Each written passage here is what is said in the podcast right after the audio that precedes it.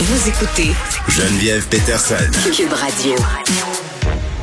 Lundi, on est avec Carl Marchand. Salut, Carl. Bonjour Geneviève. Bon, euh, peut-être un sujet plus léger, quoique la rage, au, la rage au volant, c'est pas euh, c'est pas tellement léger non plus. Euh, Il y a des cas qui sont assez extrêmes. Moi, j'ai vu euh, une coupe d'histoires pendant la pandémie qui était assez inquiétante, Sur- notamment dans des euh, stationnements d'épicerie. Les gens Ah, ben gardent, leur, oui, gardent leur parking jalousement. Mais tu voulais me parler d'une histoire de rage au volant aujourd'hui. Ça peut aussi dégénérer là, dans un stationnement du Carrefour Laval le jour du Boxing Day, Geneviève, en temps normal. hein. On, sait que trouver Oui. un, sta- un stationnement dans ces journées-là, c'est difficile.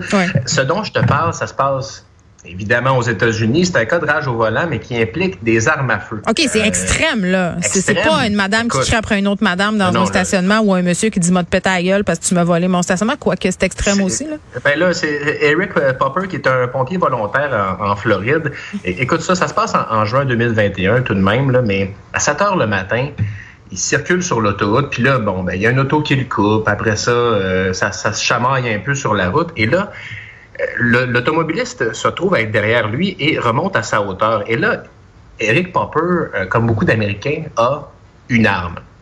Alors, il avait ce qu'on appelle en mauvais français la, caméra de tableau de bord pointée sur lui. Tu beaucoup de gens ont ça pour les assurances maintenant, là, et on le voit avant que le véhicule arrive à sa hauteur. Il a le pistolet dans ses mains, qui était dans la, la console centrale du véhicule. Puis là, bon, il dit j'ai réagi par légitime défense parce qu'on voit que quand le véhicule passe à côté de lui, on tire quelque chose. Donc, ça peut ressembler à, à ce que la personne tienne une arme. Ben non, elle a tiré une bouteille d'eau.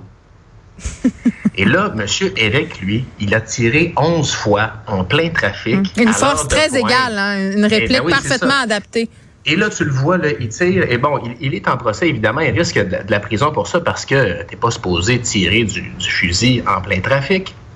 Mais ça nous, euh, je sais pas pour toi Geneviève, mais je, je tu sais conduire sur une belle route de campagne l'été quand il fait soleil, c'est une chose, mais c'est un des sujets stressants universels. Hey, Carl, t'es-tu au centre d'achat parce qu'on entend quelqu'un parler derrière toi? c'est assez dérangeant. qui est aussi- Ben, il faut- ma conjointe qui est aussi en télétravail. Il faut- il faut pas- m'excuseras, Je sais pas si c'est. euh, faut qu'elle se ferme.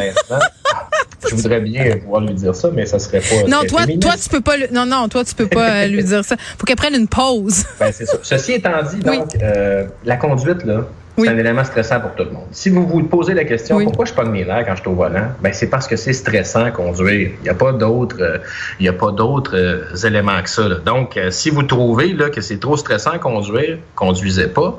Et autre chose, sais, c'est comme quand on dit aux gens là, la conduite en état d'ébriété. Si tu veux pas prendre ton auto en état d'ébriété, pars pas avec. Ben, si tu veux pas euh, tirer des gens avec un fusil dans ton auto, Hmm. s'il n'y a pas de fusil, c'est un autre, euh, c'est un autre progrès.